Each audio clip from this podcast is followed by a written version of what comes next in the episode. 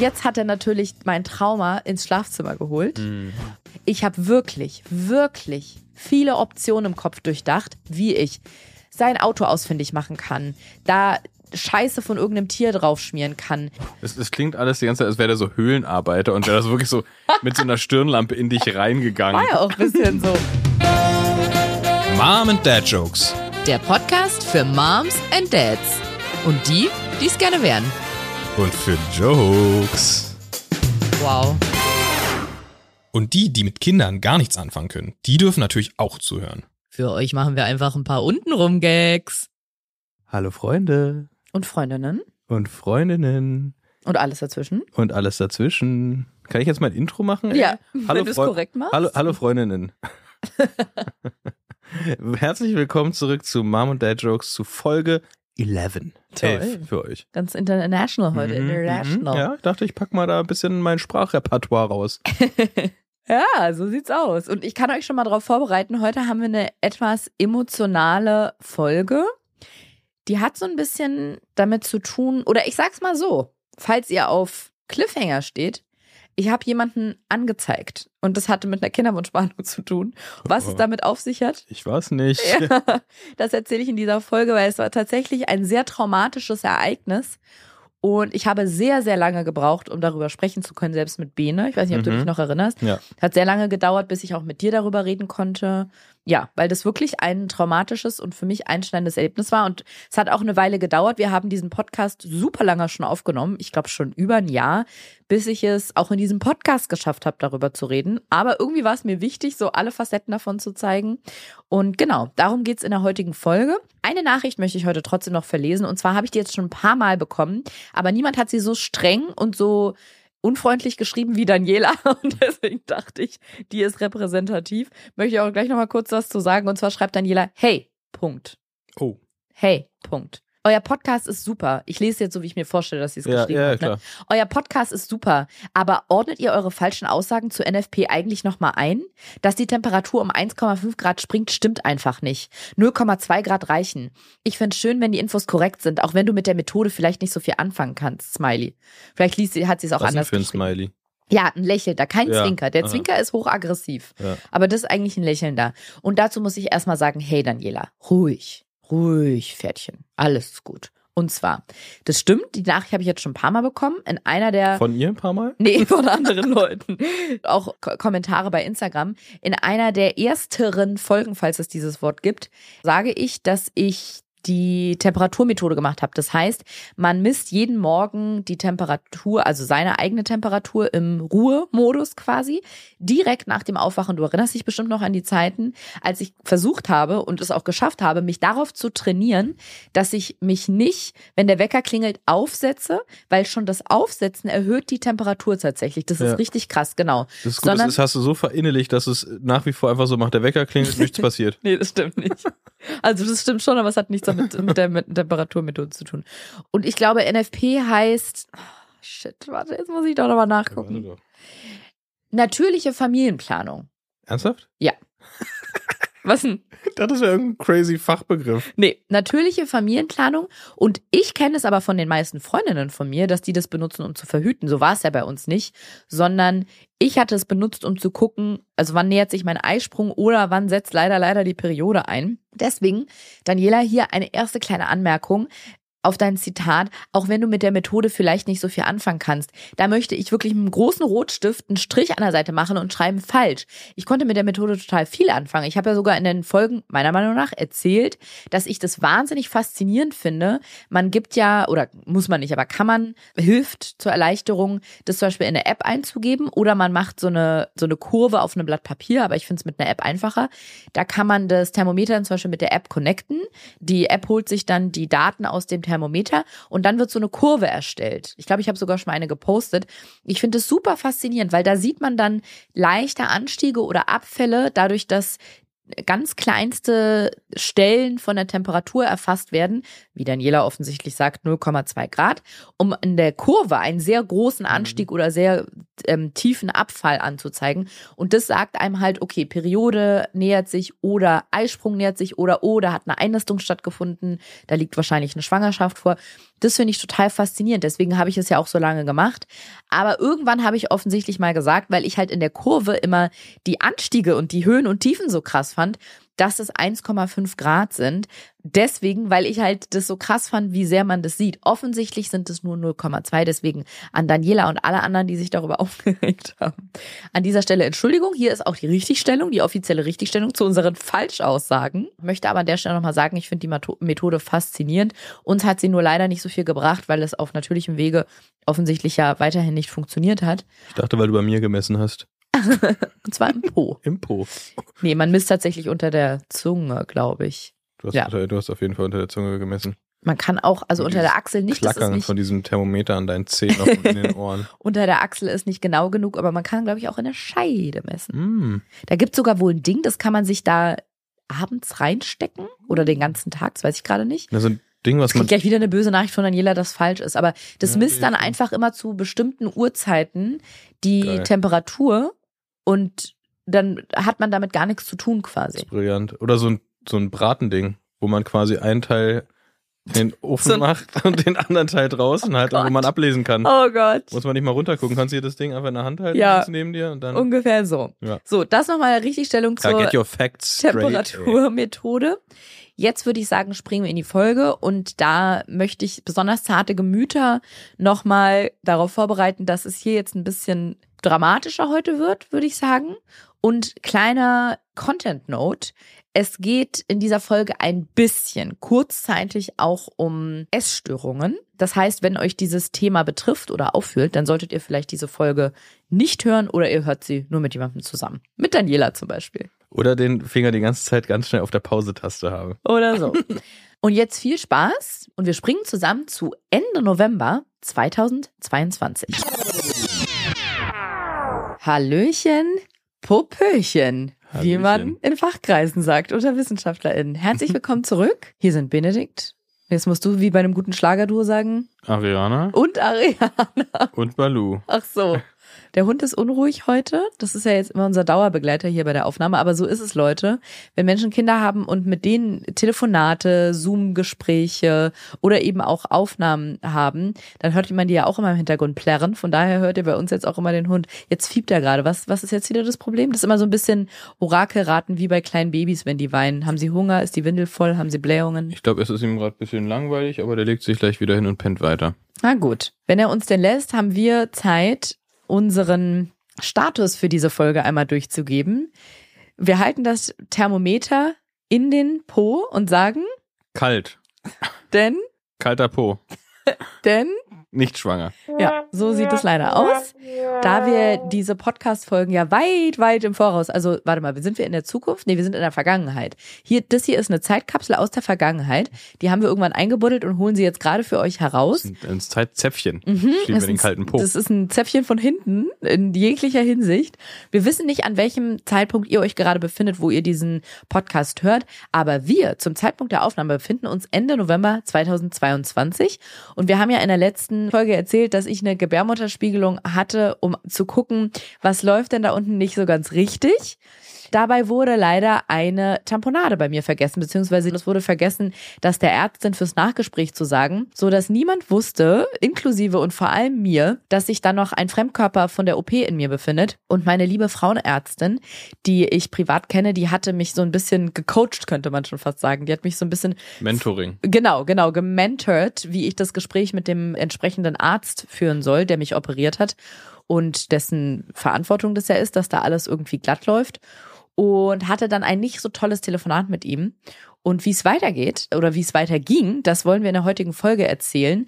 Genau, Ende der letzten Folge hatten wir erzählt, dass ich mit dem Arzt telefoniert habe und er sich mittelmäßig empathisch aufgeführt hat und er meinte, ich soll ihm einfach einen Vorschlag machen, was ich mir denn vorstelle, weil er könne ja nicht mehr machen, als sich einfach zu entschuldigen. Und wenn ich mir dann eine Entschädigung vorstelle, dann soll ich ihm bitte sagen, was. Das war der Zeitpunkt, wo ich natürlich auch darüber nachgedacht habe, sollen wir wechseln, weil es war neben diesem ganzen medizinischen natürlich auch ein krasser Vertrauensbruch, ne? Ja, man begibt sich ja eh schon in so ein krasses Vertrauensverhältnis Voll. in diesem ganzen Kinderwunschthema. Ja. wo man dann ja eigentlich denken sollte, dass die Leute, also ist jetzt ja nicht ein gebrochener Arm, wo der Arzt oder die Ärztin sagen kann, so ja, ist halt so, ist durch, machen wir einen Gips dran, mehr müssen wir da jetzt hier emotional nicht machen. Also ein Kinderwunsch ist ja doch noch ein anderes Thema. Ja, total. Und auch die Situation, auch dieses Machtgefälle, dass du in Narkose da irgendwo lagst und jemand hat an dir rumhantiert. In, nicht an. In, stimmt, Ja. in dir rumhantiert und Tage später merkst du selber an einem Sonntag, wo niemand erreichbar ist, die haben in der OP da irgendwas in dir vergessen. Das ist einfach, ich sag mal so, nicht cool. Und ich muss sagen, dass wirklich auch für mich auch nochmal dazu kommt, dass ich diesen Arzt nie getroffen oder gesehen habe. Mhm. Das ist halt das Absurde. Ne? Ich weiß nicht, wer da was irgendwie bei mir verkackt hat. Das ist eine ganz komische Situation. Und auch mit jemandem zu telefonieren, der dich in einer so intimen Situation, an so intimen Körperstellen gesehen und angefasst hat und da irgendwie, ich weiß nicht, wie genau so eine Eileiterspülung funktioniert, aber er ist ja auch in meiner Gebärmutter drin gewesen und er hat ja auch da, er hat Gewebe bei mir entnommen und er hat ja auch Dinge gemacht, das klingt jetzt so, als hätte er gezaubert, aber Dinge gemacht, die verursacht haben, dass ich blute. Das heißt, Mhm. ja, der war meinem Körper sehr, sehr nah. Es, es klingt alles die ganze Zeit, als wäre der so Höhlenarbeiter und wäre das wirklich so mit so einer Stirnlampe in dich reingegangen. War ja auch ein bisschen so, stelle ich mir mit zumindest so so einem vor. Pickel und alles und Ja. äh, Genau, und das war dann der Moment, wo wir uns so ein bisschen oder ich mich erstmal mit dem Gedanken auseinandersetzen, befassen musste, möchten wir oder möchte ich vielleicht das Kinderwunschzentrum wechseln? Ist das für mich ein so großer Vertrauensbruch, als dass ich sage, ich möchte hier nicht mehr behandelt werden? Und ein sehr guter Freund von mir, auch Mediziner, hat gesagt, überleg dir das gut, also steh auf jeden Fall für dich ein und mach den klar, dass es nicht cool war, aber überleg dir das gut, weil so ein Wechsel ist auch immer verbunden mit einem sehr großen emotionalen Aufwand. Ich finde gerade kein besseres Wort dafür, aber es ist halt ja schon eine krasse Umstellung und er meinte, es ist immer von Vorteil, medizinisch da zu behandeln, wo die deine Vorgeschichte kennen. Er meinte, es ist nicht unmöglich. Du kannst auch irgendwo neu hingehen, deine Akten mitbringen, dann nehmen die einmal Blut ab und dann machen die nochmal eine Statusaufnahme und dann setzen sie da neu an. Aber es ist immer gut, wenn jemand die Vorgeschichte schon kennt und was alles war, da zu bleiben. Aber ähm, ja, ich hatte ja sehr gute Beratung von all meinen Ärztinnen und Freundinnen, die mir dabei gestanden sind. Und es gab aber auch noch einen ganz bestimmten Grund, warum. Ganz kurz, da will ich das nochmal einhaken. Und Nee, nee, nee. nee, weil Ja, also es gab einen bestimmten Grund. Und es ging, ging ja auch vor allem darum, dass eigentlich wir sehr zufrieden da sind. Und dass dieser Stimmt, Eingriff stimmt, vor stimmt. allem auch von jemand durchgeführt wurde, den wir vorher noch nie gesehen haben und weiß ich nicht, ob wir den nachher nochmal sehen werden. Ja, Und wir aber sonst mit allen anderen, die dort sind, ja wahnsinnig zufrieden sind und die sind super nett und alles. Und das deswegen wäre es total schade. So. Genau, wobei dieses total schade und die sind nett, das finde ich, das müsste man einfach noch verkraften dann. Auch auf die Gefahr hin, dass woanders vielleicht nicht so nett sind. Aber es gab ja einen noch viel konkreteren und direkteren Grund, warum dieser Wechsel was war, was ich ehrlich gesagt gerne vermieden hätte. Und zwar, weil wir schon mal gewechselt Ja. sind. Und diese Geschichte ist jetzt fast ein Jahr her. Jetzt, wo wir aufnehmen, ist November. Die Geschichte ist passiert im Januar diesen Jahres, also 2022. Das sind zehn Monate. Und ich habe die ehrlich gesagt, oder wir haben die ganz bewusst bis jetzt hier nicht erzählt, weil es für mich auch schwer war, das erstmal zu verarbeiten. Also es war emotional wirklich eine Sache, mit der ich lange zu tun hatte und die auch schlimm für mich war. Auch das zu erzählen war so schwierig. Ich hätte mich ja, um das zu erzählen, damit auseinandersetzen müssen und mich da nochmal so reinbegeben müssen, gedanklich. Und ich glaube, ich wollte das nicht und war da nicht bereit für und wollte Ja. das einfach abhaken. Ich wollte das in so eine, wirklich so eine Zeitkapsel reintun, die irgendwie so Jahrhunderte überdauert und die zumachen und sagen, die Erinnerung soll weggesperrt sein. Ich möchte mich damit nicht mehr befassen. Es war nämlich so, dass Anfang des Jahres, also im Januar, ich glaube, da haben wir es gerade so ein halbes Jahr ungefähr versucht. Und ich hatte ja schon immer so irgendwie den leisen Verdacht oder die Ahnung, also so in meinem Leben schon ganz lange, dass das später mal schwierig wird. Ich weiß nicht warum und ob das auch wirklich eine Vorahnung war oder eher so, wie wir das in der Therapie, also meine Therapeutin und ich das jetzt so ein bisschen rausarbeiten, dass das vielleicht eher was damit zu tun hatte, mit so, äh, um ganz kurz zusammenzufassen, ich sag mal Traumata in der Kindheit, die mir so das Gefühl gegeben haben, dass immer, wenn ich mich auf was freue und etwas im Leben unbedingt haben möchte, dann werde ich das nicht bekommen. So. Das kann sein, dass das der Grund dafür war, aber ich hatte auf jeden Fall schon diese Urangst in mir, es wird nicht klappen, weil ich mir das so sehnlichst wünsche, weil ich schon immer gedacht habe, ich will unbedingt Kinder haben, ich möchte möchte eine Familie gründen. Ich möchte auch selber erleben, wie das ist, eine schöne, heile, harmonische Familie zu haben, weil das hatte ich nicht. Und deswegen war dieser Wunsch nach Kindern ganz, ganz groß und eben aber auch gleichzeitig damit diese Angst, dass es nicht klappt. Und als wir dann angefangen haben und es so ein bisschen gedauert hat, dachte ich erst, ja gut, es klappt ja bei vielen erst nach dem zweiten, dritten Versuch. Aber nach fünf, sechs Monaten hat mich doch dann da so eine kleine Angst oder eine größere Angst beschlichen, dass es jetzt vielleicht doch das Eintreten meiner Prophezeiung sein könnte.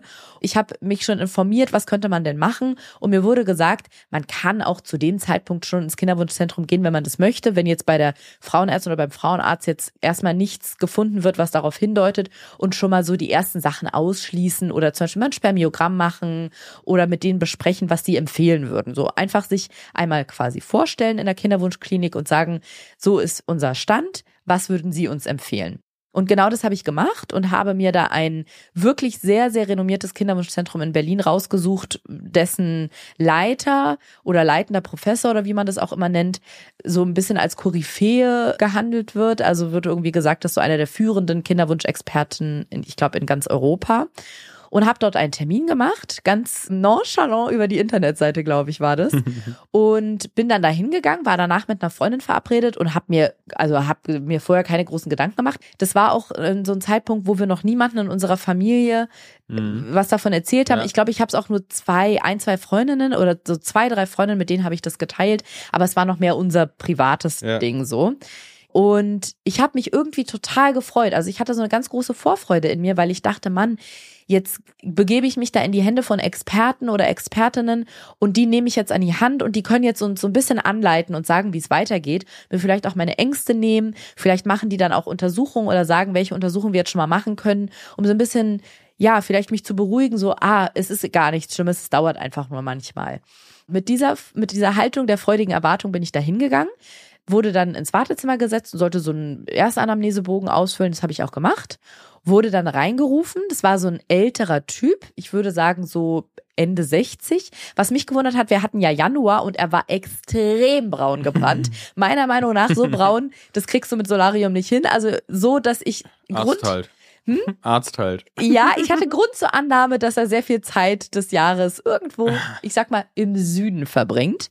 Genau, habe mich dann da reingesetzt und dann meinte er, wie kann ich Ihnen helfen? Und dann meinte ich irgendwie, ja, beim Schwangerwerden. Und die Stimmung war dann so, dass ich gemerkt habe, okay, das ist eher so ein, das ist so ein zackiger Typ irgendwie. Der mhm. hatte auch so ein, ich finde, der sah jetzt gar nicht so eindrucksvoll aus, dass es jetzt jemand, es gibt ja so Menschen, kennst du die? Ich nenne die oft so Gorillas, wenn das Männer sind vor allem. Ja, mich. Ja. genau, du bist so der Prototyp Gorilla. Ja, Wenn du irgendwo reinkommst, hat man ja. erstmal Angst. Nee, ist erstmal Ruhe. Ist erstmal Stille im ja. Raum. Und alle, die mit dem Rücken zu dir stehen, drehen sich erstmal um. ohne dass du was sagst. Nee, aber es gibt ja so Menschen, vor allem merke ich das oft bei Männern, die so Macht innehaben, dass die so eine krasse, so eine krasse Ausstrahlung haben und so, man merkt sofort, die haben was zu sagen, aber es ist nicht unbedingt was Positives. Mhm. So. Dann hat er mir so einen Bogen gegeben, das waren irgendwie zwei oder drei DIN A4 Seiten, den ich ausfüllen sollte. Da habe ich halt meine Kreuzchen gesetzt und alles, was auszufüllen war, ausgefüllt. Dann ist er das durchgegangen und hat mich zu, zu manchen Sachen hat er mir dann irgendwie noch Rückfragen gestellt. Ja, im Grunde konnte ich ihm ja auch noch gar nichts groß sagen. Es war kein Blut extra dafür abgenommen worden. Ich hatte noch kein Ultraschallbild gemacht. Ich hatte keine Bauchspiegelung. Also es gab nichts, woran man jetzt irgendwie sagen konnte, ah, das gibt jetzt einen Verdacht auf genau, irgendwas. Es gab, aber gab keiner, weil, keinerlei Hinweise auf irgendetwas, weshalb es nicht klappen kann. Du warst das erste Mal da und wolltest nur mal checken, was man machen könnte. Genau. Und dann hat er sich das alles so angeguckt, hat ein paar Rückfragen gestellt und hat dann gesagt, ja, von den Angaben hier sehe ich da keinen Grund, warum sie nicht schwanger werden können. Dem steht eigentlich nichts im Weg, was mich zu dem Zeitpunkt auch schon gewundert hat, weil ich dachte, also die haben nicht in meinen äh, Unterleib reingeguckt, er hat kein Blut von mir gesehen, kein Ultraschall. Wie kann er das denn so sagen? Ja, wahrscheinlich, weil du eine Frau bist. Weil ich eine Frau mittleren Alters bin oder keine Ahnung, wie, wovon er das abhängig gemacht hat. Ich war zu dem Zeitpunkt 33. Also, und man kann ja jemandem nicht ansehen, ob er oder sie fruchtbar ist oder er oder sie Fertilitätsstörungen oder Probleme hat. Deswegen fand ich das eh schon merkwürdig, dass er gesagt hat, dem steht erstmal nichts im Weg. Ja. So. Aber der eigentliche Punkt, um den es ging, das war seine Aussage, die dann folgte, beziehungsweise mit der den Satz beendete. Und dann hat er zu mir gesagt, es gibt einen ganz einfachen Grund, warum sie nicht schwanger werden können. Sie sind übergewichtig. Und er guckt mich an und ich guck ihn an. Und ich war ein bisschen irritiert und dann hat, war, wollte er so fragen, warum ich jetzt irritiert bin und so gucke wie ein Reh im Scheinwerferlicht. Also hat er nicht so gesagt, ne? Aber das war so der Ton, der da so mitgeschwungen ist. Und ich habe so ein bisschen gestockt und meinte, okay, ähm, Also völlig absurd, vor allem, man muss ja auch dazu sagen, du, du saßt ja da nicht nackt vor dem. Du hast einen Wintermantel an. Du Das hattest, stimmt, das kommt noch dazu. Das war, Ich das war hatte- Winter, du hast einen dicken Wintermantel angehabt, Stiefel, also Und vor allem, ich habe den Wintermantel auch nicht ausgezogen, Ja. weil ich habe mich ja nur zum Gespräch hingesetzt, da war kein Garderobenständer. Das heißt, ich saß da in einem Wintermantel und ich glaube schon, dass selbst wenn eine Person einen Wintermantel anhat, kannst du von außen sehen, wiegt die Person 55 Kilo oder 155 Kilo.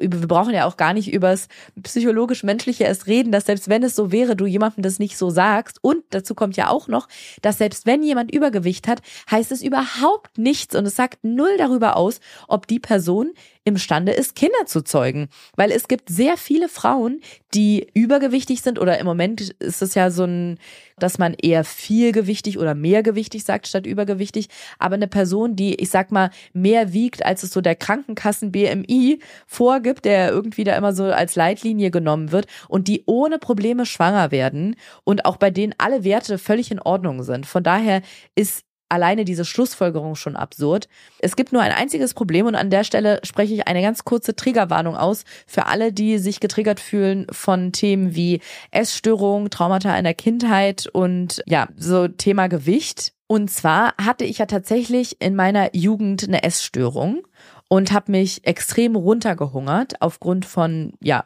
psychisch-familiären Problemen. Und ich glaube, dass wenn man das einmal in seinem Leben hatte, wird man das nie ganz los. Also ich glaube, das Thema Essen, ab und zunehmen, das wird dich für immer begleiten. Du wirst nie ganz frei sein. Du wirst auch deinen Körper nie ganz frei beurteilen.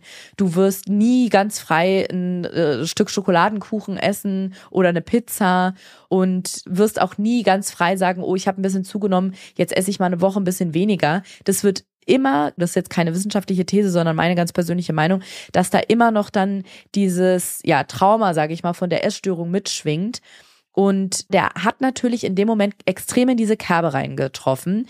Also das hat mich wirklich getroffen wie so ein Schlag, weil das kam für mich aus dem völligen Nichts, vor allem von seiner Augendiagnose. Mhm. Also er hat es ja von meinem äußeren Erscheinungsbild abhängig gemacht, aber er kannte ja keinen einzigen Wert von mir. Und dann war ich so etwas irritiert und habe auch wirklich sofort rumgestammelt. Da haben dann Freunde später auch zu mir gesagt, oh nein, hast du angefangen, dich zu rechtfertigen? Wo ich Mhm. meinte, Leute, ich, ich hatte eine Essstörung. klar. das ist so tief in mir drin. in der Situation ist es ja wieder das, worüber wir letzte Folge schon gesprochen haben, ist dieses Machtgefälle. Der, der, der sagt dir, du bist übergewichtig. Ja. Und wer bist du quasi als, als äh, Nicht-Medizinerin zu sagen, so, nö. Ja, vor allem als Nichtmedizinerin, als ehemals Essgestörte. Ja. Und dann kommst du auch noch, jetzt sind wir ja schon eine Weile in diesem neuen Kinderwunschzentrum, man muss ja dazu sagen, das war meine allererste Erfahrung mit einer Kinderwunschklinik, wo ich irgendwo hingehe. Da hatte ich, haben wir es noch nicht mal unseren Familien groß erzählt und ich gehe irgendwo hin, um auszusprechen, ich glaube, wir haben ein Problem und dann passiert dir sowas. Und dann habe ich halt so ein bisschen rumgestammelt und meinte, dass ich aber ja Sport mache und mich eigentlich sehr gesund ernähre. Und dann wird's halt richtig wild. Also bis dahin könnte man vielleicht ihm alles noch irgendwie auslegen als etwas, weiß ich nicht, ni- nicht so ganz sensibel vorgegangen oder wie auch immer. Aber ab dann habe ich wirklich gemerkt, dass der sich da in was verbeißt und hat dann irgendwie wenn ich dann gesagt habe, aber ich gehe zum Sport irgendwie oder ich habe einen Trainer, irgendwie sowas wie, ach Frau Barbori, Sie müssen doch den Sport machen und nicht der Trainer. Wo ich dann auch gesagt habe, nein, mir geht's doch nur darum zu sagen, also man kann ja auch manchmal aus so einem Gefühl heraus, ne, weil man dann vielleicht manchmal joggen geht, sagt man dann, man treibt viel Sport. Und wollte ich ja nur ausdrücken, dass ich das in Anführungsstrichen unter Beobachtung mache, also dass jemand Ja. mich anleitet. Das war das Einzige, was ich ihm sagen wollte. Er hat mir komplett das Wort im Mund rumgedreht und egal was ich gesagt habe, er hat es immer so dargestellt, als wenn ich das entweder mir gerade ausdenke oder als wenn ich eine Begründung vorschiebe, um es nicht so aussehen zu lassen, wie er es aber gerade diagnostiziert Weil, weil das hat. jetzt seine, seine äh, Koryphäen-Diagnose war. Ja, genau. Und weil es nicht in das gepasst hat, was er gesagt hat. Er war der Meinung, es klappt nicht, weil ich übergewichtig bin, Ende Gelände. Und wenn ich dann gesagt habe, ich gehe zweimal, zwei, dreimal die Woche zum Sport, ich ernähre mich gesund, das hat alles nicht gezählt Mhm. bei ihm. Er hat ja auch gemerkt, dass ich sehr emotional wurde. Also mir liefen ja irgendwann die Tränen. Und ich habe ihm dann auch gesagt, dass es gerade für mich ein sehr schwieriges Gespräch ist, weil ich eine Essstörung mal hatte und weil das Thema für mich sehr schwierig ist hat er einfach weitergemacht und hat dann gefragt, woher die Essstörung kam. Ich habe da mit also mit Tränen in den Augen vor mich rumgestammelt und irgendwann war es ihm offensichtlich genug und dann dachte er sich, so, jetzt machen wir mal, machen wir mal die harte Keule bei Frau Barbori, hat einfach wortlos den Telefonhörer hochgenommen, hat vorne beim Empfang angerufen, hat seine Kollegin gesprochen und hat gesagt, ähm, kommst mal bitte ganz kurz zu uns, gehst Frau Barbori wiegen also ich wusste gar nicht, wie mir geschieht. Und jetzt im Nachhinein und nach viel Therapie, mit der ich das verarbeitet habe, würde ich natürlich sagen, sie haben sie wohl nicht mehr alle, würde meine Sachen packen und gehen. Aber in dem Moment, dann ging die Tür auf, dann kam eine Kollegin rein, die war auch sehr wortkarg ich habe mich gefühlt wirklich, als würde ich zur Schlachtbank geführt werden. Mhm. Es war mhm. so absurd. Vor allem, es war auch so demütigend, weil ich musste durch die ganze Praxis gehen mit der. Ja. Also durch den Flur rüber, durchs Wartezimmer, durch diese ganzen Zimmer durch. Dann sind wir in so einen Raum reingegangen, da stand eine Waage. Und ich habe sie auch so angeguckt. Ich habe zwar nichts gesagt, aber ich habe so Hilfesuchend, glaube ich, sie angeguckt und dachte so, können Sie mich retten vor diesem Arzt? Ja. Und ich wusste auch nicht, ist sie eine Verbündete oder steht sie auf seiner Seite? Und dann hat sie die Waage angemacht und dann sage ich zu ihr, weil ich war ja in kompletter Wintermontur. Mhm. Ich hatte einen Mantel an, ich hatte Stiefel an, alles. Ich habe zu ihr gesagt, soll ich die Sachen ausziehen? Da meinte sie, nee, können Sie anlassen. Absurd. Also habe ich mich mit all diesen Sachen auf die Waage gestellt. Sie hatte es aufgeschrieben, das Gewicht. Und dann sind wir zurück zum Arzt. Dann hat sie ihm den Zettel gegeben, hat ihm noch was ins Ohr geflüstert. Dann haben, haben sie die Tür zugemacht. Und dann guckt er mich an, legt mir den Zettel hin und sagt, und Sie wollen mir sagen, Sie haben kein Übergewicht? ja, und dann, also ich war wirklich aufgelöst in Tränen, in einem Tränenmeer. Und dann hat er gesagt, so, wir machen jetzt folgendes. Wir nehmen jetzt gleich Blut ab. Dann gucken wir mal nach den Werten. Da werden bestimmte Werte nicht gut sein, weil das liegt am Übergewicht. Und dann machen Sie bitte einen Termin aus fürs nächste Mal. Da machen wir einen Ultraschall. Sie müssen sich keine Sorgen machen, das klappt schon. Sie werden schon schwanger. Aber ich sag mal so, es wird ein harter Weg und es liegt in Ihrer Hand. Und dann bin ich zur Schwester nebenan gegangen dann hat sie gesagt, wir sollen Blut abnehmen bei Ihnen. Das war eine andere. Und dann meinte ich ja. Und dann habe ich mich auf diese Liege gelegt und habe, ich weiß gar nicht, was die dachte, weil ich habe dann an die Wand geguckt und habe nur geheult. Mhm. Und dann hat die mir, während ich geheult habe, Blut abgenommen. Die war total lieb und einfühlsam. Die hat jetzt auch nicht gefragt. Vielleicht dachte sie, ich habe gerade eine ganz schlimme Diagnose bekommen oder so. Mhm. Aber nein, ich hatte einfach nur ihren Chef getroffen. Vielleicht bin ich auch, ach so, stimmt. Das muss man dazu sagen. Wie ich dann später rausgefunden habe, bin ich ja nicht die Erste, die so rauskommt. Naja, und dann wurde Blut abgenommen. Ich war ja mit einer Freundin verabredet und dann bin ich zum Essen gefahren und ich wollte den Mund aufmachen und ihr erzählen, wie es war. Und es ist nur ein Schluchzen rausgekommen. Wir waren in einem Restaurant und ich habe so losgeweint. Ich konnte gar nicht sprechen. Also wirklich, ich habe alles in mir drin habe ich rausgeholt und ich glaube ehrlich gesagt, dass es noch ganz viel Altersschmerz auch war, mhm. weil der halt in ganz alten Wunden gestochert hat ja, ich habe, ich habe meine ganze Seele rausgeweint. Und insgesamt habe ich, glaube ich, fast zwei Stunden lang, gegen Ende kam dann irgendwann nichts mehr aus meinen Augen raus. Die Tränenkanäle mhm. waren einfach leer. Aber ich habe fast zwei Stunden lang geweint und erzählt, wie das war und darüber geredet. Und meine Freundin hat sich natürlich unfassbar aufgeregt über diesen Arzt und konnte das gar nicht fassen. Und ich habe dann mit Freunden gesprochen, die sich auch auskennen und mit meiner Therapeutin und habe dann beschlossen, dass ich da natürlich nicht mehr hingehe. Habe dann am nächsten Tag dort angerufen am Empfang und habe gesagt, dass ich bitte möchte, dass die Blutergebnisse mir nach Hause geschickt werden und dass ich von ihm nicht mehr weiter behandelt werden möchte. Und sie hat es nur so, okay, zur Kenntnis genommen, hat nichts weiter dazu gesagt.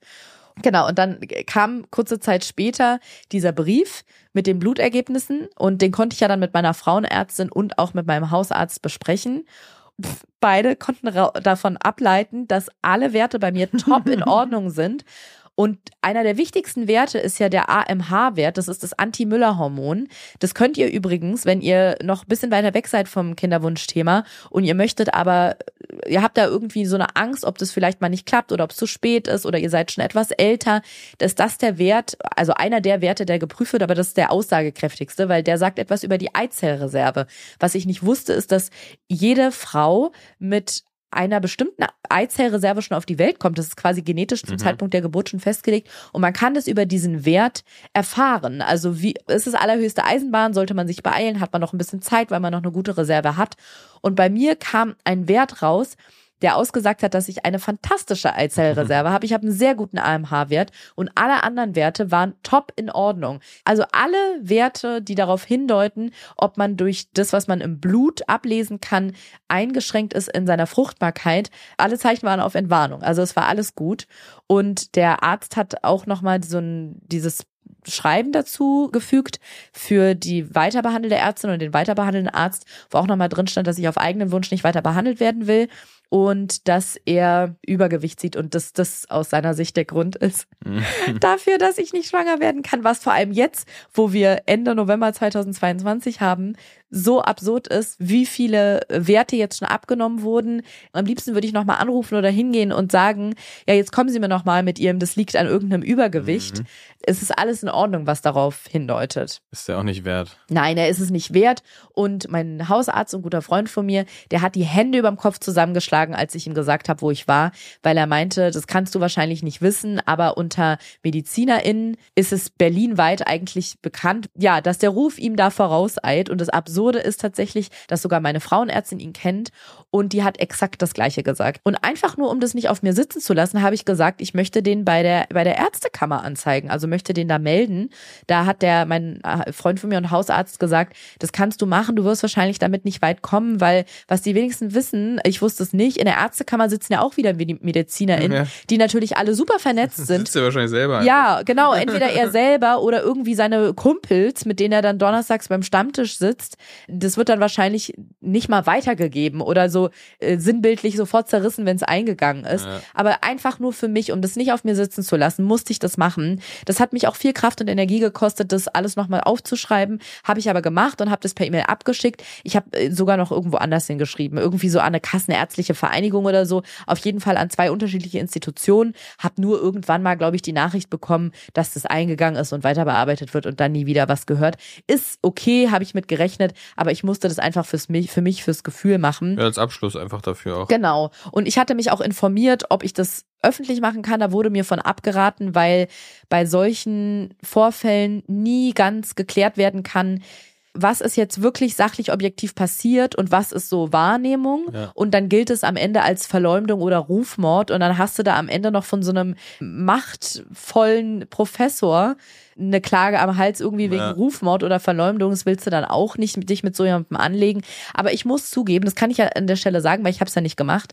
Ich habe wirklich, wirklich viele Optionen im Kopf durchdacht, wie ich sein Auto ausfindig machen kann, da Scheiße von irgendeinem Tier draufschmieren kann, wie ich ihm eine tote Ratte nach Hause schicken kann, wie ich ihm Hundehaufen in den Briefkasten stecken kann, wie ich ihm das Auto zerkratzen kann, wie ich ihm irgendwas vor die Klinik, wenn er die Klinik verlässt, davor legen kann. Wirklich, ich hatte so viel Wut und so viel Hass auf diesen Menschen, weil völlig ungeachtet der Tatsache, ob ich Übergewicht habe oder nicht, ob ich meine Essstörung hatte oder nicht, das, was er gemacht hat, ist einfach menschlich, medizinisch und psychologisch so unter aller Sau. Ich finde, so jemand, vor allem wenn ich dann auch noch höre, dass der das schon seit Jahrzehnten macht und dass es nicht das erste Mal war, dem sollte eigentlich seine Approbation entzogen werden. Ich finde, der dürfte nicht mehr, mehr als Mediziner tätig sein. Ja, nee. Also Vor allem hat er ja äh, wohl, wohl auch schon ein Alter, wo er eigentlich auch gar nicht mehr müsste. Genau, der hat schon ein betagtes Alter, wo er eigentlich gar nicht mehr arbeiten müsste.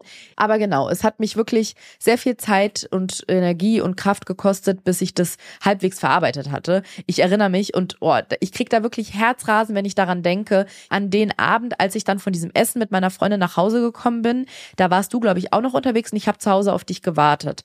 Und ich hatte mich ja bei meiner Freundin jetzt schon zwei Stunden wirklich mir die Seele aus dem Leib geweint und wusste, jetzt muss ich dir aber noch erzählen, wie es war Mhm.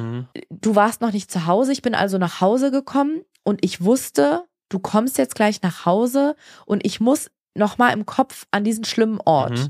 in diese Praxis von ihm und nochmal alles durchleben, indem ich dir nochmal komplett die Situation dort erzähle, wie es war. Und das war so schlimm für mich und ich habe mich auch so schlimm gefühlt, dir das zu sagen, dass ein Arzt zu mir gesagt hat, dass ich nicht schwanger werden kann, weil ich übergewichtig bin.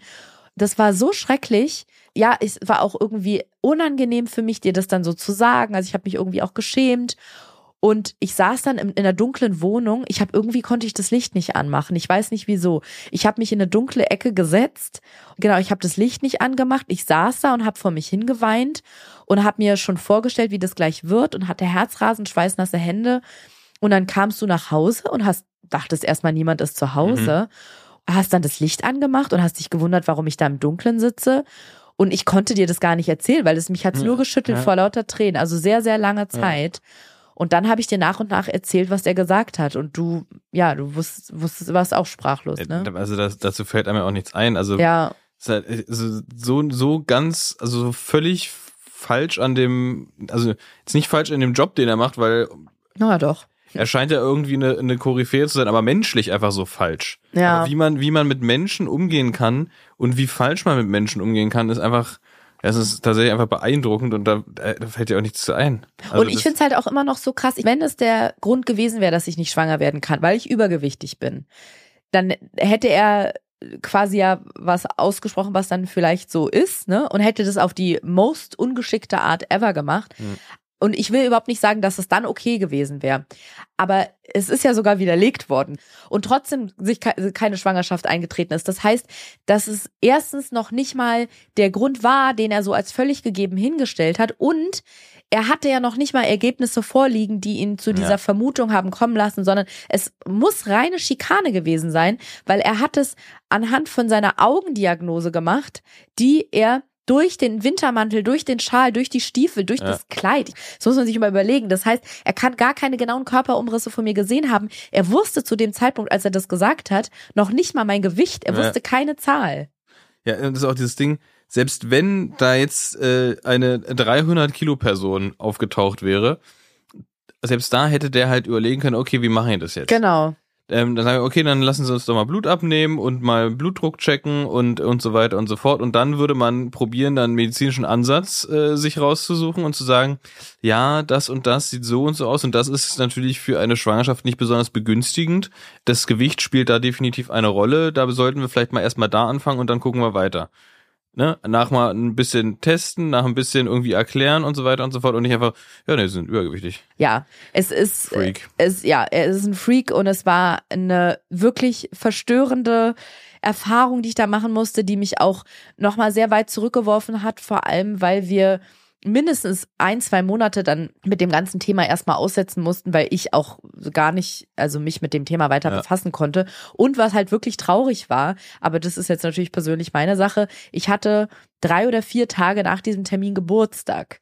Und ich habe mich eigentlich so auf meinen Geburtstag gefreut. Ich freue mich ja immer so auf meinen Geburtstag. Aber das hat tatsächlich die Laune extrem in den Keller gezogen. Und mir ging's nicht gut. Und ich musste mich an meinem Geburtstag wirklich so ein bisschen dazu zwingen, Spaß zu haben und ja, mich darüber zu freuen, dass ich jetzt Geburtstag habe und meine Freunde sehe. War schwierig. Mhm. Es war schwierig. Genau, und diese Erfahrung, wo ich, über die ich eigentlich dachte, dass ich nicht drüber spreche, aber vielleicht ist es ja gut, sowas auch mal auszusprechen, die war tatsächlich so mit der Grund, oder sagen wir mal so, dadurch hat, hatten wir schon einmal den Wechsel vom Kinderwunschzentrum und jetzt stand ich halt vor der Entscheidung, nachdem wieder sowas Blödes passiert ist, wechseln wir jetzt wieder. Es hat aber dahingehend auch ein bisschen geholfen, als dass ich dachte, okay, offensichtlich, und ich weiß, jetzt gibt es wahrscheinlich viele Leute, die sagen, nee, mit sowas darf man sich nicht zufrieden geben oder, oder sowas darf man nicht akzeptieren. Man muss einfordern, irgendwo angemessen behandelt zu werden. Das stimmt auf jeden Fall, aber mein Gedanke war irgendwie so, offensichtlich kann es ja überall zu Vorfällen jeglicher Art kommen. Bringt es dann wirklich so viel, jetzt wieder zu wechseln oder ist, sind die im nächsten weiß ich nicht, was denen dann im nächsten passiert. Da verwechseln die dann dein Sperma mit jemand anderem oder keine Ahnung. Da ist das Team super unfreundlich und die Ärztin oder der Arzt Ja. behandeln mich wie Scheiße. Dann will ich da wieder wechseln, weil ich mich nicht gut aufgehoben fühle. Also man kann ja nicht ständig wechseln. Genau, und habe dann lange mit Freundinnen und meinen äh, behandelnden Ärztinnen überlegt, mit den anderen, was ist jetzt der schlauste Weg und haben uns dann dazu entschieden oder ich mich entschieden, einen Vorschlag zu machen, wie die das gut machen können oder wie die sich das zumindest entschädigen können, was da passiert ist. Und wenn sie den akzeptieren und wir das so, das Thema quasi begraben können, dass ich dann da bleibe, wenn der Vertrauensverlust noch nicht allzu groß ist. Genau. Das haben wir dann gemacht und haben uns überlegt, naja, wir hatten ja gesagt, nach der OP machen wir erstmal drei Inseminationen und wenn die scheitern, gehen wir mal weiter mit IVF oder ICSI, je nachdem, was dann ähm, notwendig ist.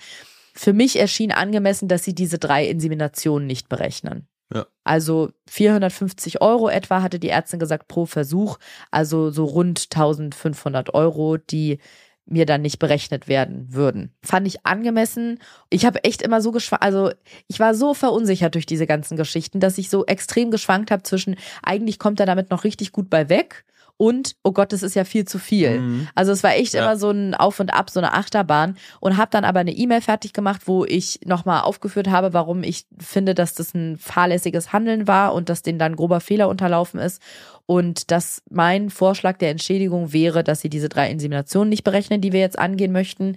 Hab die abgeschickt und dann sind wir in den Urlaub gefahren für eine Woche nach Bayern. Und er hat sich nicht gemeldet. Also er hat weder angerufen noch hat er per E-Mail reagiert es ist irgendwie immer schlimmer geworden, weil dann habe ich mich auch noch so blöd versetzt und behandelt gefühlt, Ja. weil ich dachte, jetzt ghostet der mich auch noch. Was ist das für eine Art, sich darauf nicht zurückzumelden? Und als wir aus dem Urlaub wieder da waren nach der Woche, hatte ich einen Ultraschalltermin bei meiner Ärztin und habe die ganze Zeit gehofft und ehrlich gesagt auch gedacht, okay, bis ich diesen Ultraschalltermin habe, wird er sich ja wohl gemeldet haben, weil was ich nicht möchte ist, zu diesem Termin gehen, da hätte ich sie ja das erste Mal nach dieser OP wieder gesehen Ja. Und dieses Thema noch dazwischen haben. Und habe auch mit meiner Mutter drüber gesprochen und sie meinte, naja, die wird ja wohl nicht so unprofessionell sein und dich jetzt auf das Thema ansprechen, weil das ist ja was, was du mit dem Arzt klären musst. Und klar, das ist ihr Kollege, aber das ist ja trotzdem eine Sache zwischen dir und dem Arzt. Und dann dachte ich, ja, sie hat recht, aber ich hatte irgendwie ein blödes Gefühl. Ich habe ja oft so Bauchgefühl bei sowas. Und irgendwie dachte ich, dass, dass er sich noch nicht gemeldet hat und jetzt habe ich einen Termin bei ihr. Ich kann mir nicht vorstellen, dass es nichts zu heißen hat. Und tatsächlich war es genau so. Ich kam dort an und sie hat irgendwie so gesagt, ach Mensch, was ist denn da vorgefallen? Und ich habe mich erstmal blöd gestellt und meinte, wieso?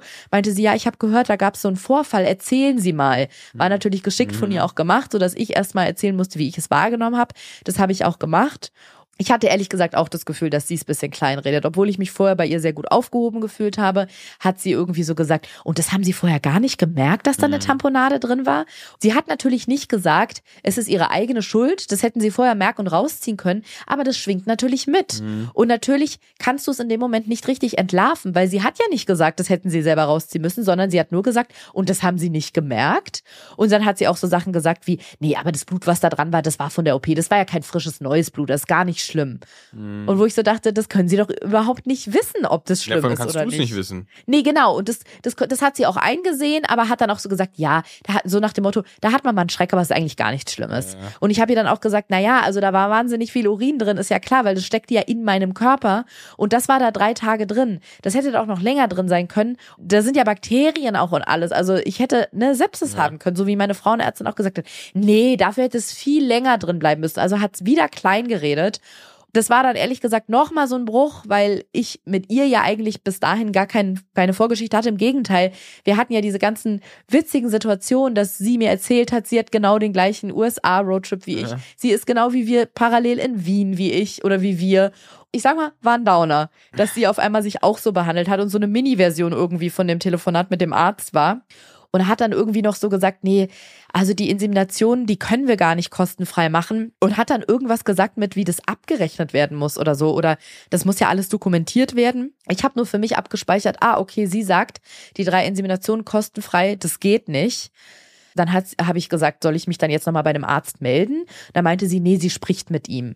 Und ich dachte so, okay, und bin dann aus dieser Praxis rausgetorkelt quasi und dachte so, okay, jetzt spricht sie mit ihm. Aber genau vorher haben wir noch einen Ultraschall gemacht, weil bei der Untersuchung ging es ja vor allem darum zu gucken, können wir jetzt die erste Insemination machen? Weil das sollte ja der nächste Schritt werden, noch parallel zu diesem ganzen blöden Thema mit dieser Tamponade. Und der größte Follikel, der in dem Zyklus gewachsen ist, der war auf der linken Seite, was natürlich blöd ist, da da mein Eileiter zu war und wir brauchten ja den Eisprung und den größten Follikel auf der rechten Seite. Ist auch lustig übrigens oder interessant einfach und skurril, wie viele Freundinnen von mir, selbst Freundinnen mit Kindern, die ja auch in diesem ganzen Schwangerschaftsprozess schon drin waren, denen ich dann davon erzähle, die sagen dann, ach und dann ist aber nächsten Monat ist es dann auf der anderen Seite, oder? Und wenn ich dann sage, nee, ähm, das ist immer so, wie die Natur das möchte. Also da gibt's kein, kein Schema. Sagen, echt, ich dachte, das ist wäre immer links, rechts abwechselnd oder da gibt's irgendwie so ein Muster. Also es gibt irgendwie so Sachen, die ja, die so grundlegend sind, die aber dann selbst die meisten meiner Freundinnen oder ehrlich gesagt fast alle nicht wissen, mit denen ich geredet habe. Das war natürlich dann Downer Nummer zwei in diesem Gespräch. Der Eisprung sah so aus, als wenn er links stattfindet und wir konnten dann die Insemination in diesem Zyklus nicht machen. Das war auch für mich schwierig, muss ich zugeben. Oder ist auch immer noch schwierig, weil wir wissen ja noch nicht, wie lange das jetzt noch so weitergeht, weil normalerweise, wenn beide Eileiter da sind, könnte man sagen, ah ja, drei Inseminationen, drei, drei Ja. Monate, ne? Da machst du einfach drei Zyklen Ja. hintereinander weg.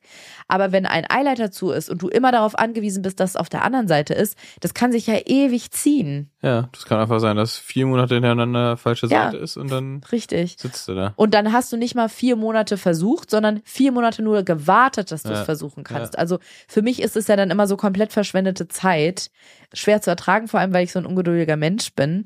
Sie hat aber gesagt, sie würde gerne eine Woche später dann nochmal im Ultraschall gucken, ob es wirklich auf der falschen Seite ist oder ob sich da noch ein anderer größer entwickelt hat. Da waren wir zusammen nochmal da und ich habe dich vor allem mitgenommen, weil ich jetzt mit ihr final besprechen wollte, wie lösen wir die Situation jetzt? Es war wirklich, ich habe mich, also eigentlich vom Gefühl her hätte ich am liebsten das Kinderwunschzentrum verlassen und hätte gewechselt, weil nicht nur dieser Vorfall an sich mit der Tamponade, dann dieses, dass der Arzt sich überhaupt einfach nicht mehr bei mir meldet. Das Handling der Situation war Total. Also er hat sich irgendwie dem einfach entzogen, Ja. dachte sich wahrscheinlich, nee, hat er keine Lust mehr, sich jetzt mit abzugeben, soll sie irgendwie machen, aber dir, mir das nicht mitzuteilen. Und da habe ich mich dann noch so blöd behandelt gefühlt, dass ich dachte, wie gehen die denn hier mit mir um? Und dann waren wir zusammen da und diese, dieser Tag, also das Gespräch, dieser Termin, den wir beide davor hatten, der war wirklich schwierig für mich. Mhm. Also Wir sind ja durchgegangen, vorher durchgesprochen. und es war wirklich emotional ein schlimmer Tag.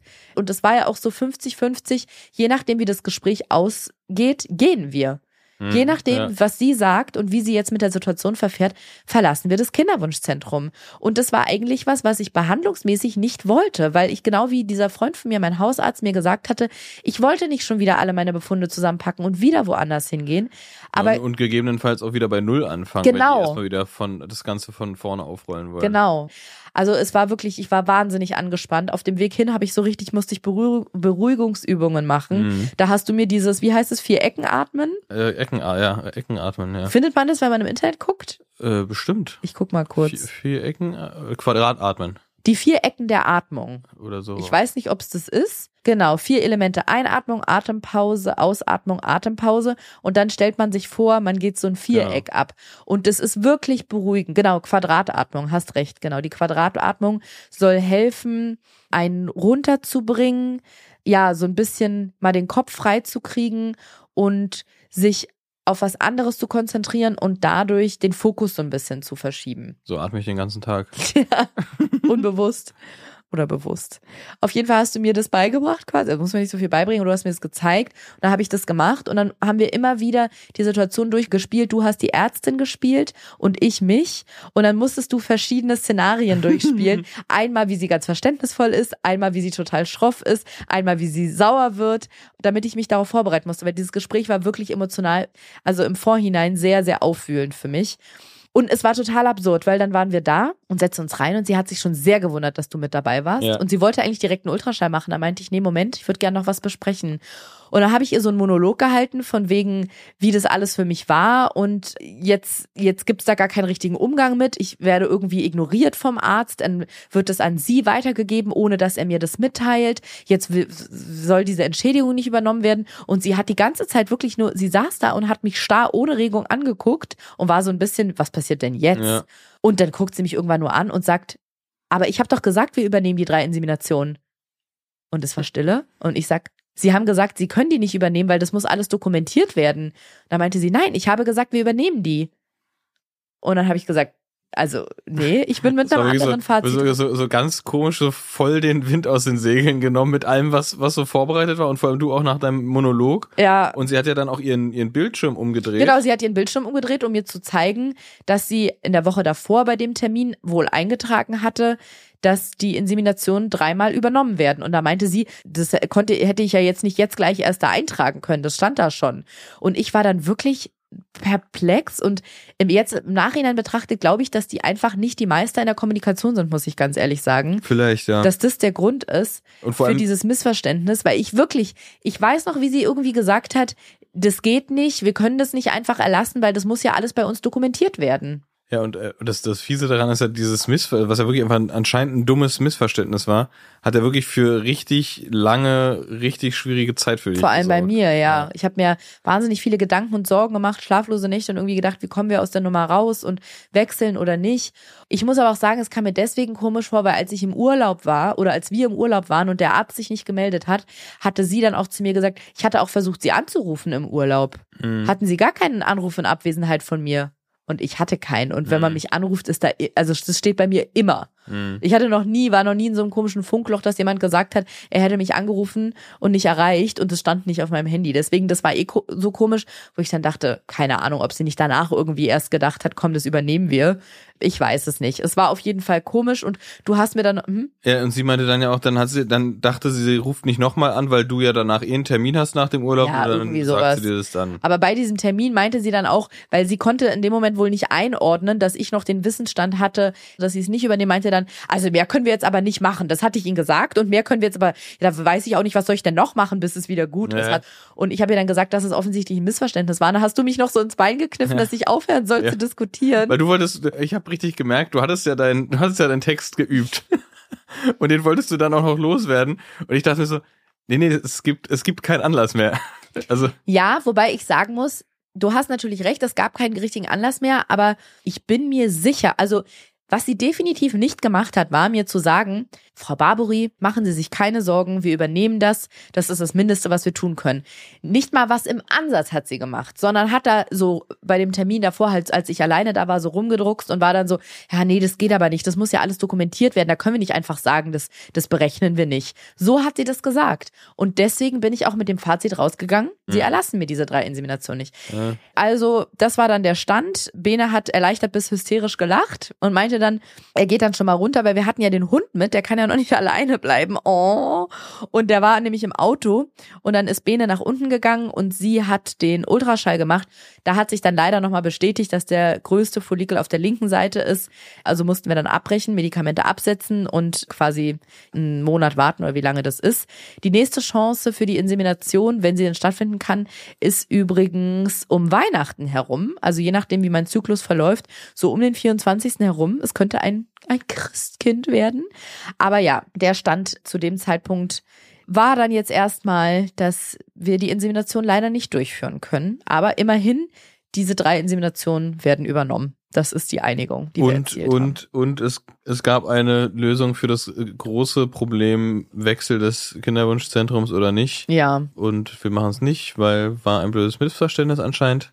Misskommuniziert. Also Ähm, immer noch muss ich sagen, bleibe ich jetzt nicht da und sag mir, tollstes Kinderwunschzentrum der Welt, menschlich einfach top, allererste Sahne und ich fühle mich mega gut betreut. Aber wenn man abwiegt und auf die beiden Waagschalen legt, Kinderwunschzentrum wechseln gegen hier bleiben, dann gewinnt in Anführungsstrichen für mich aus diversen Gründen eher dort bleiben, weswegen ich dann das, was vorgefallen ist, einfach in Kauf nehme. So wie, keine Ahnung, man ist in einer Beziehung und einem passiert ein Ausrutscher und der geht fremd und man redet drüber und sagt, okay, bleiben zusammen und versuchen es nochmal. Dann ist da auch so ein kleiner, so eine kleiner Riss in der Beziehung, aber man sagt sich, man will es nochmal versuchen. Hier, Lady Gaga und Beyoncé in ihrem Telephone, der gemeinsame Song. You can fix a mirror if it's broken, but you can still see the motherfucking reflection. Das ist, glaube ich, ein Zitat, was ich niemals vergessen werde. Ich weiß gar nicht, ob ich das Lied kenne. Telefon. Sing mal. Ja, sing mal. Ja, es ist Telefon und ich spiele es dir an dieser Stelle kurz vor. Alle anderen dürfen mal kurz auf einem Streamingdienst ihrer, seiner, eurer Wahl sich das anhören. Oder auf Schallplatte. So, wir haben mal kurz einen Ausflug in die Musikgeschichte gemacht und kennst. Kenn, kenn ich, aber beeindruckt mich nicht. Äh, Darum geht's ja gar nicht. Aber das Zitat, grandios. Genauso ist es. Du kannst natürlich was kitten, aber der Riss ist immer noch da. Und so sehe ich es ein bisschen mit dem Kinderwunschzentrum. Ich habe mich ganz bewusst dazu entschieden, das zu kitten und da zu bleiben. Aber der Riss ist erstmal immer noch da. Mhm. Und apropos Riss, der Hund bringt uns, vor allem mich, Ich möchte noch was sagen. Mhm. Denn genau zu dem Thema, ich habe mir ja schon mehrfach das Schlüsselbein gebrochen. Mhm. Ähm, und beim ersten Mal hat mir der Arzt erklärt, weil der hat das nicht gerichtet, sondern es ist einfach tatsächlich so überlappend wieder zusammengewachsen. Und da hat Mhm. er mir erklärt, ja, das ist aber nicht schlimm. Durch diese Masse, die sich um diesen Bruch rum bildet, ist das da stabiler als vorher. So könnte man das nämlich auch sehen. Der Ah. Bruch ist zwar da, aber dadurch, dass sich das neu verbunden hat, ist es stabiler als vorher. Das würde ich bei einer Beziehung tatsächlich manchmal sogar unterschreiben. Ich glaube, sowas kann einen tatsächlich zusammenschweißen, wenn man das schafft, über so einen Bruch hinwegzukommen und da wieder Vertrauen zu erlangen oder was auch immer da vorgefallen ist. Beim Kinderwunschzentrum, der vergessenen Tamponade oder der nicht angekündigten, nicht dokumentierten Tamponade, einen richtig blöden Umgang des Arztes damit und dann auch noch so einer ganz komisch verschwurbelten Kommunikation der Ärztin, bin ich mir nicht sicher, ob uns das jetzt weiter zusammenbringt. Ja. Und ich weiß auch nicht, ob da jetzt noch irgendwas vorfällt, was unsere Zusammenarbeit, nenn ich es mal, da noch so ein bisschen mindert. Zum jetzigen Zeitpunkt fühlt es für mich sehr, sich für mich sehr fragil an, muss ich ganz ehrlich sagen. Also ich habe auch ihr gegenüber für mich irgendwie blöd und keine Ahnung. Dann fühle ich mich teilweise schon hysterisch, weil die mich halt durch ihr Runterspielen so blöd dastehen lassen. Aber auf der anderen Seite ist halt, ja, wie jetzt schon mehrfach angesprochen, der Hassel des Wechsels und das hat jetzt erstmal gewonnen, da zu bleiben. Dazu möchte ich auch noch mal Mhm. wieder was sagen. Ja, sagen Sie noch mal was dazu. Weil das Gute ist, ich habe mir nämlich das gleiche Schlüsselbein dreimal gebrochen und und es also zu un unterschiedlichen Anlässen und es bricht nie an der gleichen Stelle wieder. Das heißt, erstens ist es belegt und zweitens, es wird nicht wieder eine Tamponade sein.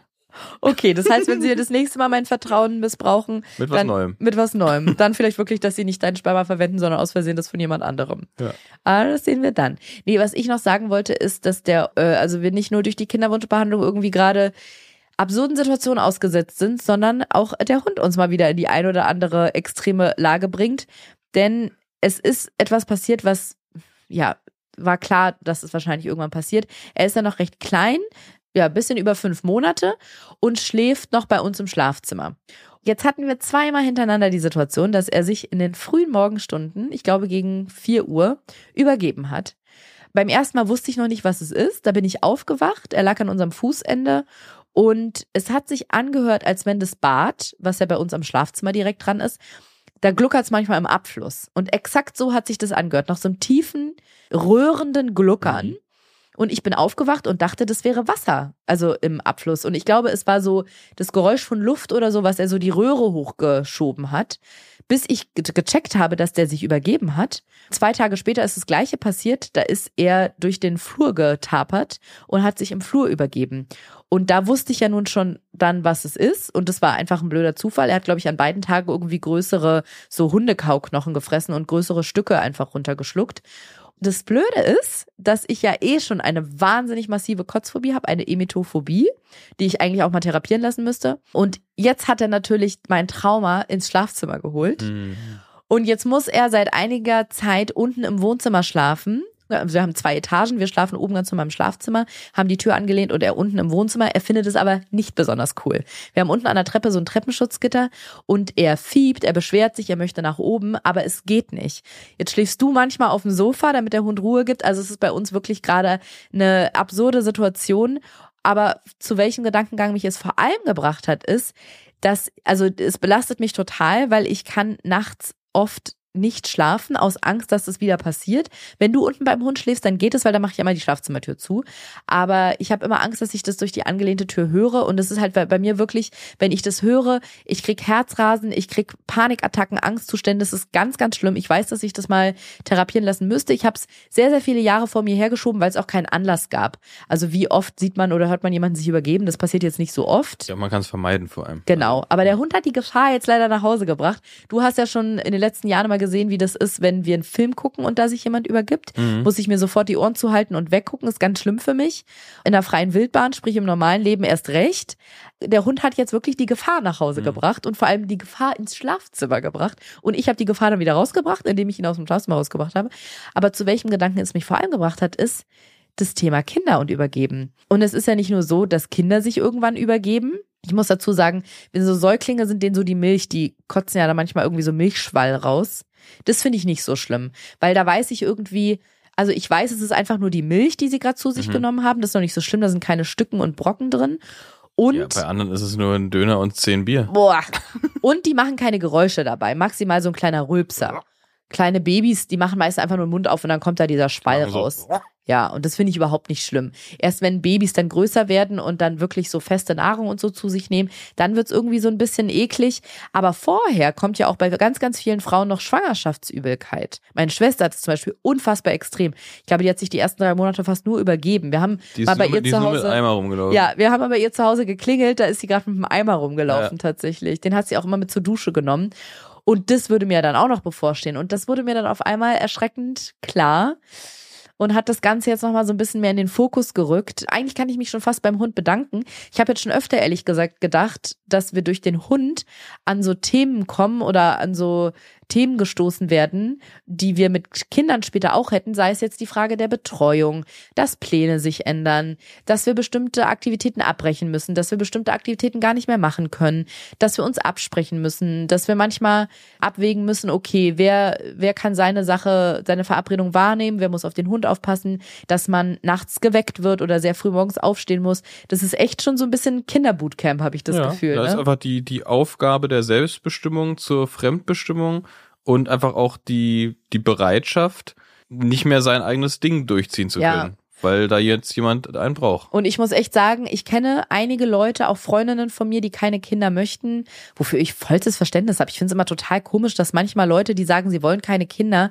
so als Gesellschaftsfeinde angesehen werden. Also die werden manchmal, kriegen die richtige Vorwürfe, so als asozial und keine Ahnung. Bullshit. Also Ist doch geil. sogar wenn jemand sagt, er mag hat. keine Kinder, finde ich das auch völlig in Ordnung, weil Kinder sind auch sehr, sehr viele Jahre ihres Lebens erstmal sehr laut und anstrengend. Ich, ich halte es da auch mit meinem Vater. Ich mag nur zwei Kinder auf der Welt. Das Und hat mein sind Vater mal seine gesagt. eigenen. Ja.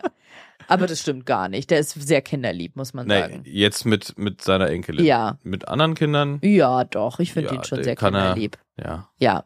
Er hat immer, auf jeden Fall immer einen Erziehungsauftrag. Ja, das stimmt. Das ist im Restaurant, wenn Kinder am Nachbartisch Fremde Kinder. Fremde Kinder, wenn fremde Kinder im Restaurant laut sind, da geht er mal rüber und sagt, macht den Kindern mal eine Ansage. Ja. Sehr witzig. Jedenfalls habe ich Freundinnen, die sagen, sie möchten keine Kinder, finde ich völlig in Ordnung. Und die dann zu mir sagen, dass sie diese Freiheiten einfach nicht aufgeben wollen, die sie haben, ne? Mit in den Urlaub, wann, wo und wie lange sie wollen, feiern gehen, weiß ich nicht, ne, wenn eine Beziehung zerbricht, dass die Beziehung dann auch einfach vorbei ist und man nicht dann auch so ein verbindendes Element hat, dass sie nicht eingeschränkt sind. Ja, man muss ja gar nicht so weit greifen. Man muss einfach nur sagen, so, du machst am Sonntag das und ich mache am Sonntag das. Und wir müssen nicht drüber reden, sondern kann man einfach machen, kann man dann halt einfach nicht mehr. Ja, oder in den Urlaub fahren, auch als Paar, sich die Stadt angucken, Party machen, alles, was man Ja. machen kann, wenn man keine Verantwortung für ein Kind hat. Und das ist ein Punkt, den ich ehrlich gesagt schon gut verstehen konnte. Und jetzt, seit wir einen Hund haben, wird dieser Punkt immer größer. Der hält mich nicht davon ab, Kinder haben zu wollen, aber ich muss schon zugeben, dass ich manchmal schon fast so Panik kriege. Jetzt waren wir im Urlaub, haben den Hund mitgenommen und es war kein sehr erholsamer Urlaub. Also wir waren in Bayern am Tegernsee das war schon sehr bestimmt durch den Hund. Also der musste spät abends nochmal raus. Er musste früh morgens raus. Wir konnten den nicht zum Frühstücksbuffet mitnehmen. Das heißt, wir mussten dann immer so halb gucken, zerlegt er im Zimmer gerade die komplette Einrichtung oder kann er alleine bleiben? Dann musste manchmal einer hochgehen, sich um den kümmern. Dann waren wir viel so wandern und in der Natur. Da mussten wir dann aber zwischendurch nach Hause, damit er sich mal ein bisschen ausruhen kann. Der musste Mittag kriegen. Der saß draußen auch nicht einfach auf der Terrasse und hat entspannt, sondern war dann immer unruhig, weil die Situation irgendwie neu war für den und die Umgebung. Und da habe ich so gedacht, oh Gott, wie schön war das, als wir beide nur wir beide waren. Das finde ich echt krass und ich muss zugeben, ich spreche es jetzt einfach aus. Es ist, es ist ja auch nur ein Hund. Ich will das jetzt gar nicht so herabwürdigen, aber ich glaube schon, dass man das aussprechen kann.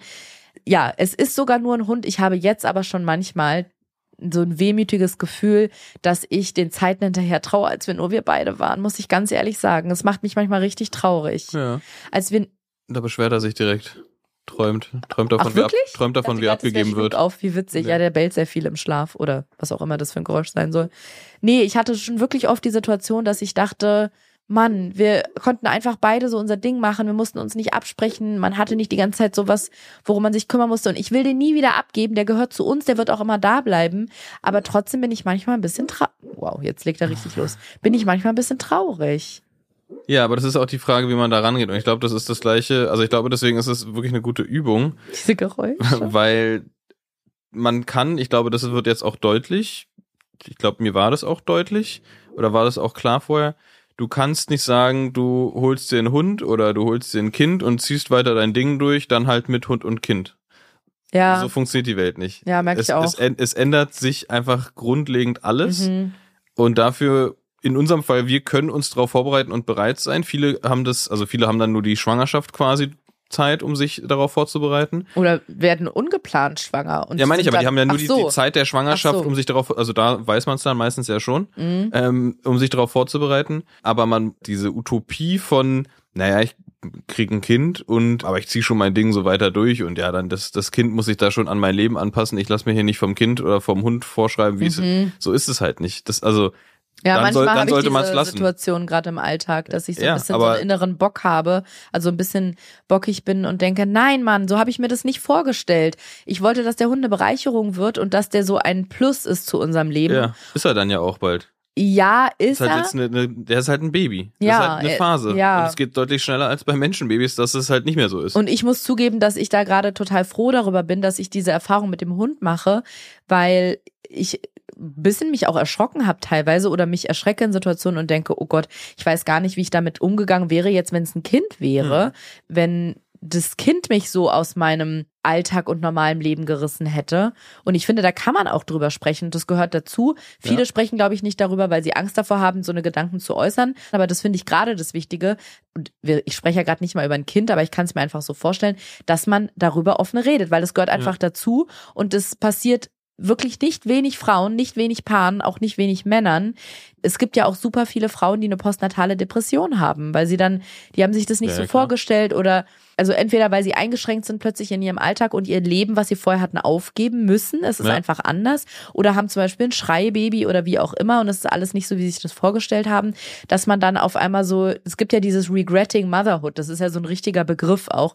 Können wir dann irgendwann in einer der kommenden Folgen nochmal drüber sprechen. Und ich finde, das darf auch Raum haben und da muss man auch äh, akzeptieren oder sehen und annehmen, dass Gefühle gleichzeitig existieren können. Man kann sein Kind über alles lieben und gleichzeitig auch seinem Leben hinterher trauern, wie es vorher war. Ja. Und ich habe halt gerade so ein paar kleine Momente, dass ich denke, bin ich froh, dass es nur mit dem Hund ist, weil ich glaube nicht, dass der Hund es jetzt so spürt. Ich vernachlässige den ja nicht. Deswegen, das sind ja nur Gedanken, die ich habe. Ich kümmere mich ja trotzdem um den. Du bist ja auch noch da. Aber ich könnte mir schon vorstellen, dass wenn es ein Baby wäre, was ja noch mal viel mehr Aufmerksamkeit braucht und auch Liebe und so körperliche Zuneigung, ne, und irgendwie am Körper tragen und mit dem sprechen und so, dass das sich schon auswirken würde auf ein Kind, wenn man also dieses Baby um sich herum hat, sich um das kümmert und sich die ganze Zeit denkt, du hast mein Leben kaputt gemacht. Ich traue meinem Leben hinterher. Also nicht du hast mein Leben kaputt gemacht, aber deinetwegen habe ich nicht mehr das Leben, Ja. was ich vorher habe. Und ich habe mir das mit dir ganz anders vorgestellt. Und ich bin froh, dass ich das gerade beim Hund habe, wo ich es in andere Bahnen lenken kann und nicht erst beim Kind. Ja, weil man ja auch sagen muss, dass der, der Hund ist jetzt ja direkt selbst, selbst gewählt und hat ja vor allem auch noch den großen Vorteil, dass du den, du musst mit dem Gassi gehen, ja, aber so, wenn man zu Hause ist, muss man den nicht betreuen sozusagen. Ne? Klar, Nee. man beschäftigt sich mit dem, man, man trainiert mit dem und solche Sachen, aber du kannst halt nicht einfach mal ein Kind drei Stunden im Wohnzimmer Ja, unbeaufsichtigt Das lassen. stimmt. Ne? Also das ist dann halt 24-7. Und deswegen Ja. ist, glaube ich, dieses, ich will mir das nicht vorschreiben lassen von einem Hund oder einem Kind, das funktioniert halt nicht. Ja, Das ist halt der falsche Ansatz. Aber das, also genau so ist es halt. Ja. Und selbst wenn man es selber wählt, also wenn es keine ungeplante Schwangerschaft ist, sondern eine ganz geplante, dann kann man diese Gefühle trotzdem haben.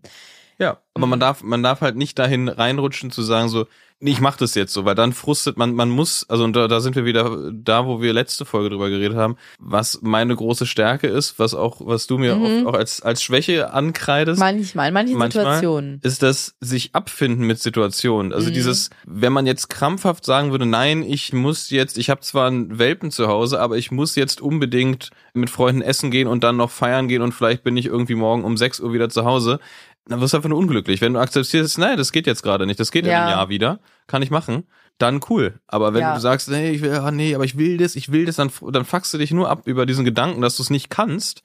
Anstatt dich zu freuen, nee, aber ich chill halt übertrieben krass mit meinem Welpen gerade auf der Couch. Ja, wenn man in diesem Widerstand ist, es macht es schwerer tatsächlich. Ja. Aber ja, ich finde es tatsächlich auch eine gute Übung. Ich würde das jetzt nicht als universelle Generalempfehlung an alle rausgeben, bev- Vor wenn ihr, wenn ihr, hm? Vor allem nicht an Allergiker.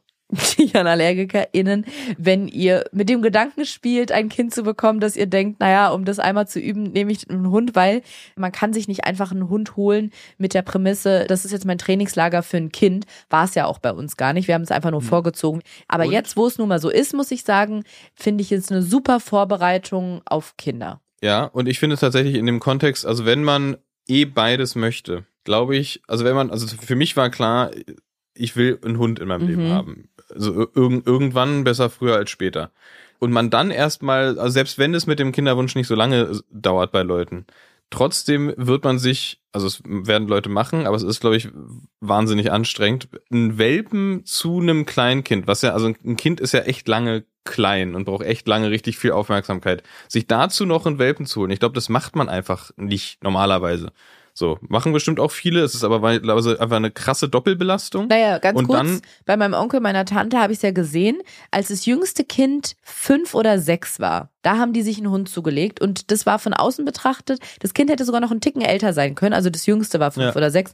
Bisschen älter hätte es noch sein können, sagen wir sechs, sieben.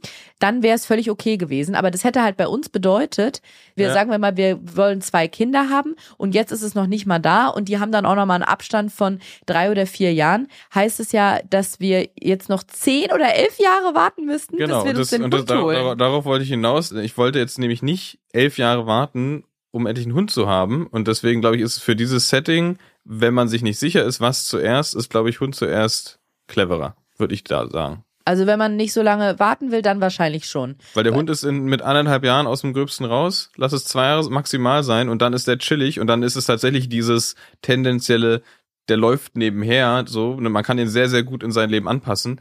Bei einem Kind ist es halt ein ganz anderer Zeitraum. Also was ich tatsächlich nicht machen würde, und ich habe jetzt wirklich so viele kleine Kinder, sowohl in der Familie als auch im Freundeskreis erlebt, wenn man mehrere Kinder hat oder auch nur eins und entweder das Kind oder das jüngste Kind ist vier oder unter vier. Da kannst du nicht noch einen Welpen erziehen, weil da hast du ja nicht vergessen, dass du nicht nur einen kleinen Hund betreuen musst, du musst dem so viel beibringen, Mhm. dass der deine Wohnung nicht zerstört, dass der alleine bleiben kann, dass der nicht in die Wohnung pinkelt, dass der nachts nicht in die Wohnung pinkelt, dass der nicht alles anfrisst. Du musst den mit zur Arbeit Du nehmen. musst ihn vor allem auch trainieren. Also guck mal, wie viel wir Ja. uns mit dem Hund beschäftigen, einfach damit da ein vernünftiger Hund draus wird. ja, Und das kannst du ja nicht vernachlässigen, weil du einfach in dem Konstrukt mit sehr jungen Kindern und einem Hund einfach nicht die ja, Zeit total. hast. Das Und vor allem, nicht. Ehrlich gesagt, selbst wenn die Kinder dann schon acht sind, die müssen in die Schule, die haben oft Hobbys, die müssen äh, zu Freunden, Freundinnen gefahren werden, wenn die so Playdates haben. Das heißt, wenn du dann zwei Kinder hast, hast du zwei Kinder zu versorgen mit Schule oder Kita, Verabredungen und Hobbys. Dabei noch einen Hund zu haben und da noch einem Beruf nachzugehen. Also, es ist bestimmt machbar, es ist ja immer alles machbar und es kommt auch darauf an, auf welchen Stresspegel man Bock hat, aber das stelle ich mir schon wirklich sehr intensiv vor. Na, und man muss dazu auch sagen, dass einfach Hunde sind jetzt ja, sind ja auch keine Maschinen und dass ein Hund im Umgang mit kleinen Kindern auch eine gewisse Festigung schon haben sollte. Weil wenn du halt einen Welpen hast und du hast ein drei-, vierjähriges Kind, was ja auch schon bewegungsmäßig unterwegs ist und auch ka- und das das wird also ich kann ich mir vorstellen würde super kompliziert werden das einfach durchzusetzen. Einfach ein konsequentes Training was ein Hund braucht. Erstens für die eigene Sicherheit also auch von der vom vom Charakter her und auch einfach für für das Handling im Alltag. Ja, ich glaube das könnte könnte schwierig werden. Ja, ist auch nicht fair dem Hund gegenüber ehrlich gesagt. Ja, das stimmt. Hund first sage ich. Hund first. Hund first. Und mit diesen weisen Worten, Hund first, mit diesen weisen Worten von Benedikt entlassen wir euch für heute.